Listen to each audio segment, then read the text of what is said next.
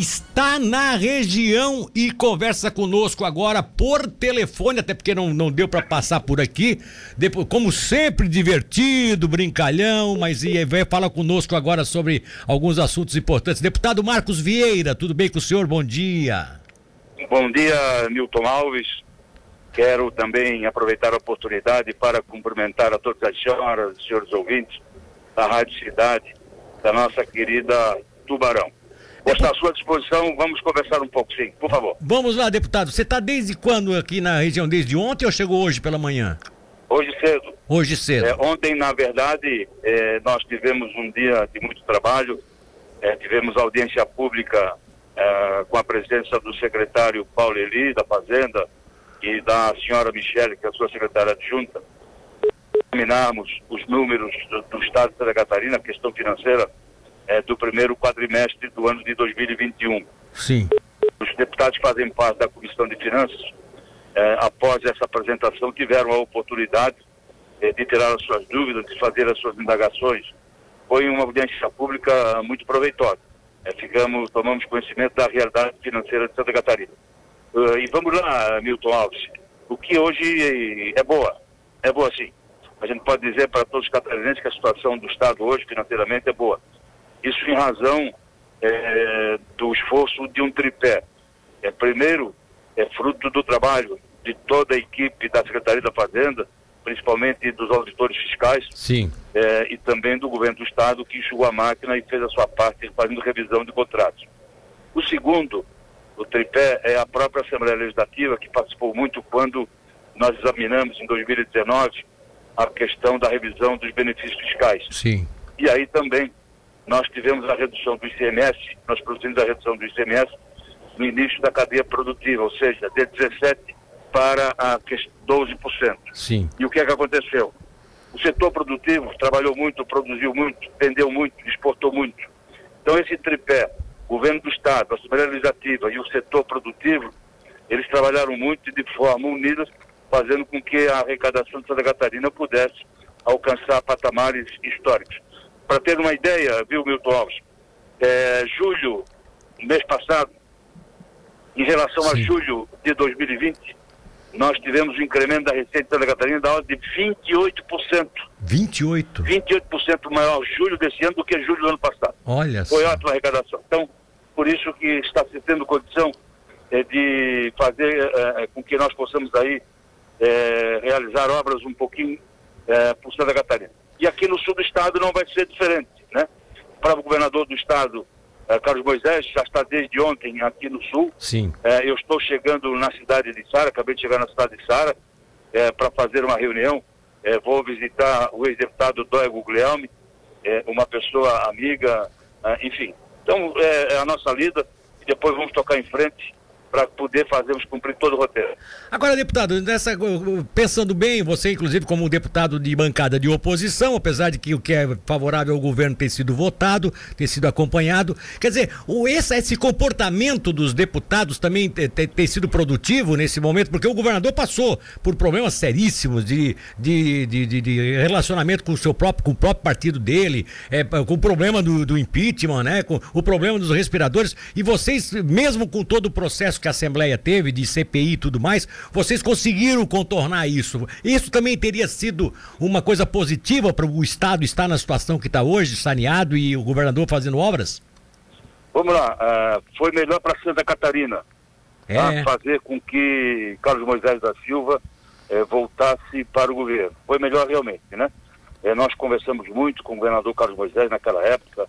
Eh, eu fiz parte do tribunal é, de julgamento, né? E nós resolvemos é, fazer com que Carlos Moisés, eu especialmente, cara, aqui, Milton Alves, dizer para você é que eu não vislumbrei né, é, é, cometimento de crime por parte do governador Carlos Moisés da Silva. Ora, o tribunal né, misto, que foi é, composto por desembargadores e deputados estaduais, Sim. dos oito supostos crimes é, imputados a Carlos Moisés da Silva, é, arquivaram sete é, de conluio, de dolo, enfim, de outros crimes, restando tão somente é, o suposto crime de omissão.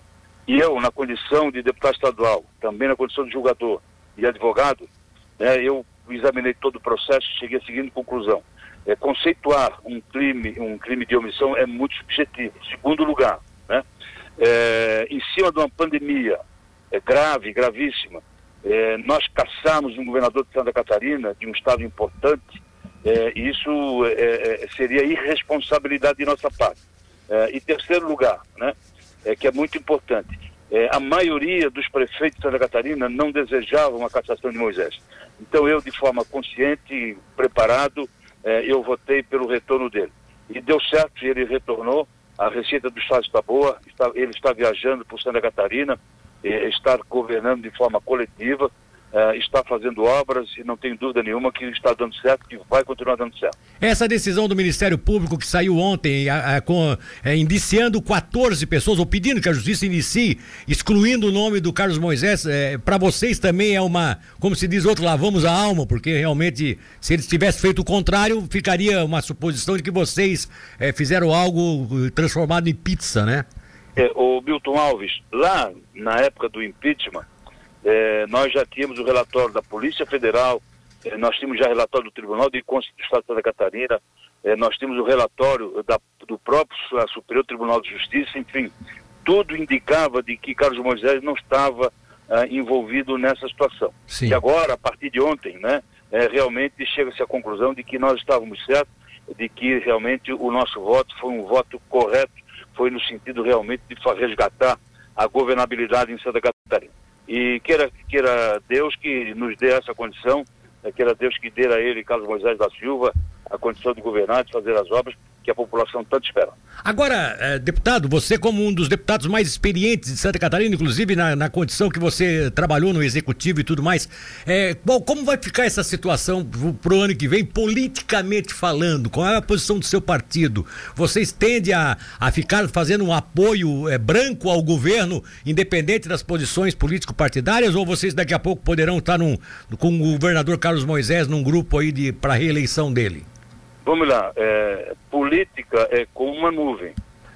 É, é aquele instante. Você olha para cima, a nuvem está posicionada é, naquela situação, você Sim. baixa a cabeça, segura depois.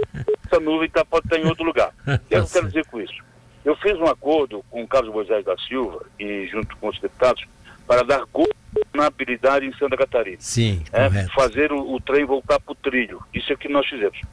Eu não fiz acordo político, não fiz acordo eleitoral e não fiz acordo partidário com Carlos José da Silva. Hum. Agora, se lá na frente acontecer que possamos estar aí é, juntos, coligados, a decisão será tomada por cada partido. O meu partido, o PSDB, não se manifestou enquanto o, o impeachment, né? Mas eu e o deputado Vicente Caro Preso, nós nos manifestamos que, é pelo, que era pelo retorno dele. Agora, o partido, né, a, a, a base partidária é que vai tomar essa decisão se vai ter candidato, eu quero que sim, porque o nosso candidato hoje, o pré-candidato é o ex-deputado Gelson Merizio, que aliás foi o principal concorrente do Moisés na eleição passada. Sim. Tá? Então, o partido é que vai decidir.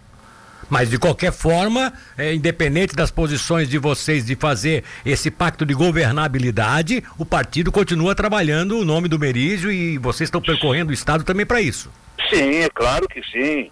É, é, Milton Alves, não tenho a menor dúvida, né? Eu tenho uma história de 32 anos de PSDB em Santa Catarina. Correto. Eu fui secretário-geral do PSDB durante duas oportunidades. Eu fui presidente do partido em duas oportunidades. Exato. É, é, é, o, é o meu partido é que eu me identifico com a social-democracia, centro-esquerda, o PSDB. É, então eu trabalho na, eu sempre trabalhei na construção partidária, né?